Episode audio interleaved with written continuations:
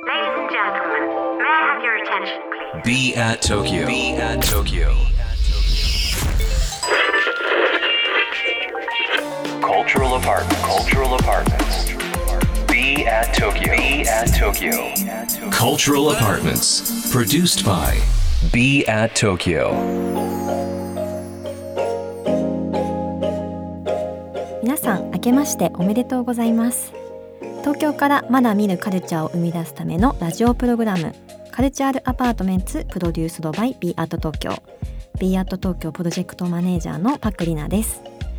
今年最初の放送は私パクリナが DJ を担当し今週はですねどうしても会いたくてたまらなかった方にお越しいただいています。美容コラムニストの福本敦子さんです。まずはプロフィールを簡単にご紹介させていただきますが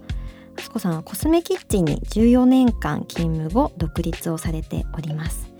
オーガニックに精通した知識とライフスタイルに寄り添った独自のオーガニック美容論が著名人やエディターをはじめ各方面から大人気となりおすすめのオーガニックコスメを SNS で発信する「アツコスメ」は読んだ瞬間試したくなると数多くの反響を呼び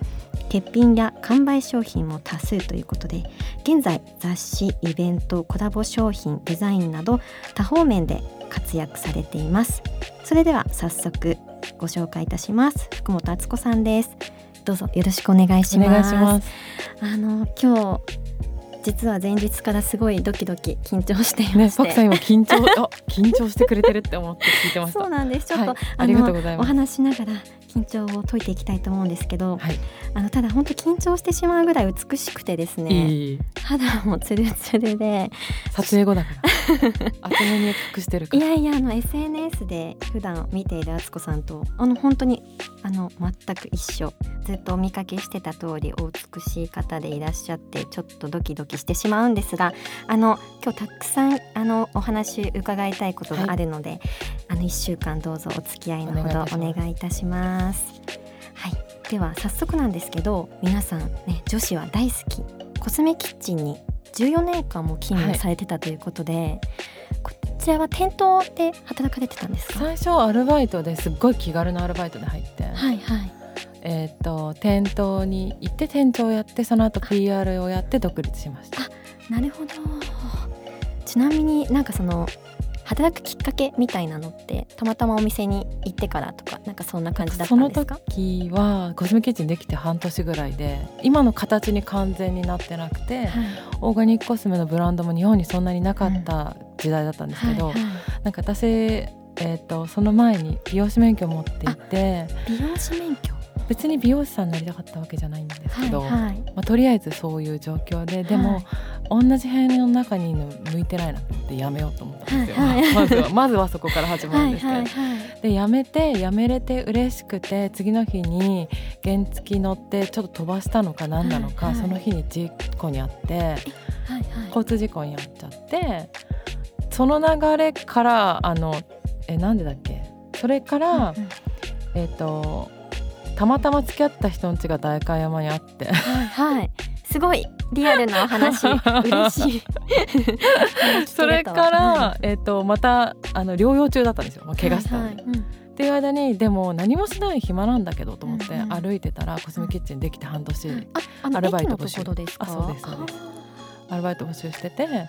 あなんか怪我してるし美容師は腰痛いから無理だけどまだうんうんバイトでいいじゃんみたいな感じで入った。あじゃあちょっと軽い気持ちで。すごく軽い気持ちで入りました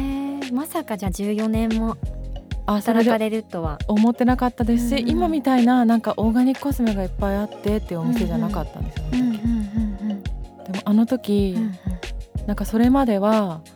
ちょっとこう親の期待じゃないですけど、うん。美容の方に進みたかったけど美容師さんになりたいわけじゃないから、うん。別にそれであの美容学校に行くぞみたいな気合じゃなかったんですよ。だから入っても読者モデルのアルバイトとかしてなんか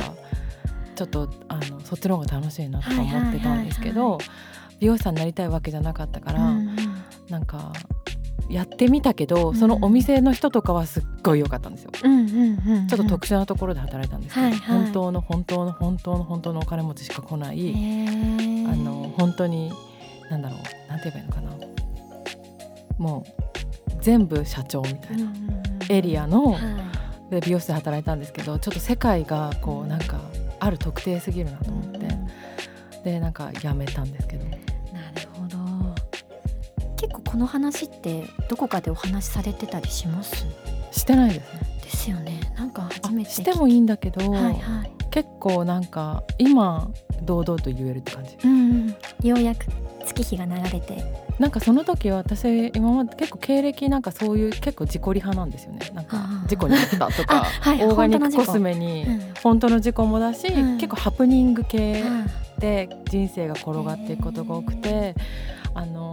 オーガニックコスメに出会ったのとかもなんか自然派が好きだから勉強したいとかではなく、うん、自然なものが自分に合ってるなっていうのを分かってたけどそれが何かは日本になかったから分からなかったんですよ。うんうんうん、なんですけどなんかとりあえずこう一つの部屋にいたくなくて美容師辞めるぐらいの人だから、うんうんうん、海外行ってみたいみたいなのがあって。はいはい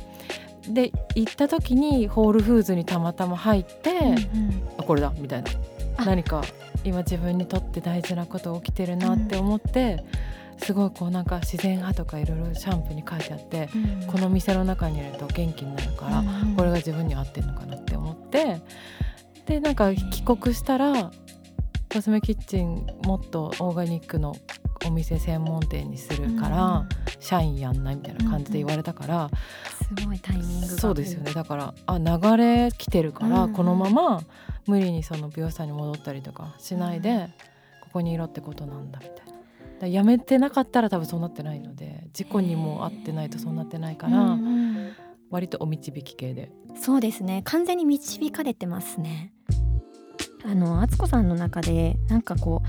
ご自身に影響を与えているその体験、まあ、オーガニックコスメの魅力、うん、なんかありますか？なんかいくつかあるんですけど初めてオーガニックコスメすごいって思ったのは、はい、その美容師してた時に結構体が疲れたというか、うんうんうん、あの勤務時間が長いんですよ。すごく肉体労働だし、ね。ね、あと働くってことがあんまり分かんないでやってるから、うん、すごくなんかストレスもあるじゃないですか、うんうん、そういう時にあのベレダのバスミルクに体をつけたら、はい、いい匂いだし、うん、体ジンジンするし、うん、なんかすごい元気になったっていうのが、あれ？なんかすごいこれ、みたいなのの最初だったんですけど、あと私もともと肌が弱かったんですけど、オーガニックコスメずっと使ってたら、あん。まり揺らぎにくい肌になったとか。なんか合ってたっていうのがもう一言で言うとそういう感じなんですけど、まあ、でも大きく言うとその2つかな。はいはいなんか変化に気づけたっていうのも結構大事ですよね。そうですね。うん、あの分かりやすいところだと生理痛とか、うんうん、あと生理前の肌荒れとかが結構気にする子が多いんで、はい、そういうのからオーガニックコスメ入ってもらってもいいかなと思うんですけど。うんはいはいえー、あの実際今なんか使ってるアイテムの中でどういったものなんかおすすめだったりとか最近あでも香り物が好きだから香り。なんか最近しその匂いのシャンプーとか使ってます。しそでもなんかオーガニックコスメ使いすぎて、うん、なんかない生活がもうわからなくなってるんですけど、はいはい。欠かせないものですね。本当に生活において、ね、やっぱりちょっとあの出張とか行ってなんか違うものとか使うと、うんはい、あのやっぱ香りがすっごいいいから恋しくはなります、アロマの匂いみたいな。あと敦子さんも花鼻もいいんでしょうね。きっと。すぐ分かっちゃうというか。アーユルベーダとかありますあわかります。すごい興味ありますあれで体質診断をしてもらったんですけど、はい、脈診で脈を見て、はい、どの、えーと、器官五感が優れてるかみたいなことをやってもらったことがあるんですけど、はい、私は目で見る視覚と、あと嗅覚だったから香りは敏感なのかもしれない。でもそれも多分今のお仕事に欠かせないっていうか、まあ、ちょっと運命的なものなんだろうなって、うん、なんか持って生まれし才能なのかなあ香りに関してはそうかもしれないんですけど、うん、なんか人によっては例えばあの触り心地とかに敏感な人とかもたまにいて、テクスチャーこれじゃ嫌なのよねとかいうお客さんとかもいるじゃないですか、多分そういう人はそっち重視派とか結構その人によってあの気にするところとか違っていいって思ってるんですけど、私は結構香りが敏感だから、そこが気になるけど、まあ、そのその人その人でどこを重視するかとか違って全然いいんだと思うんですけど、はい、面白いですね、なんか自分の中の五感でどこがこう強いというか、はい、あんまり意識したことなかったのでちょっと自分の中の何が強みなのかちょっと探してみたいなと思いましたあなんかそれを、うん、あのだんだんこう突き詰めていくと、うん、その人が持ってる資質とか才能に近づくみたいな考え方なんですよ、はい、アイルベーダとかだと、それで知りたくて調べたんですけどでもやっぱりその今本作ったりとかしてると見てこう動かしたりとかこれは素敵か、はい、素敵じゃないかとかあるじゃないですか、はい、あります、ね、それやっぱり視覚、うんうん、目で見る情報なので、うんうん、あなるほどなとかは思う時もあります、うんうん、めちゃくちゃ勉強になります面白いです。はいありがとうございます。はい。あっという間に一日目が終わってしまったんですけど。でマツコさん今日お話ありがとうございました。明日もいろいろと。お願いします、はい、おお話を伺わせてください、はい、b アット東京。東京からまだ見ぬカルチャーを生み出すための Cultural Apartments。それが b アット東京。情報を発信するメディアであり才能が集まるスタジオであり実験を繰り返すラボであり届けるためのショップでもある。決められた方はない。集まった人がブランドを形作る。オンラインとリアルな場でつながりながら発生する化学反応が次の東京を代表する人を物をカルチャーを作り出す。Cultural Apartments. Produced by Be at Tokyo, Be at Tokyo. Cultural Apartments produced by Be at Tokyo。今日の放送はいかがでしたでしょうか？今日お聞きいただいた放送はポッドキャストラジオクラウドでもお楽しみいただけます。過去にご出演いただいたゲストの放送もすべてアーカイブされています。また番組への感想番組に呼んでほしいゲストやこんな企画やってほしいというリクエストもぜひお聞かせください。アドレスは b at 東京の頭文字を取って小文字で bat897 アットマークインター FM.jp bat897 アットマークインター FM.jp ツイッターではハッシュタグ BAT897 BAT897 をつけてつぶやいてください。それではまた明日この時間にお会いしましょう。B アット東京パクリナでした。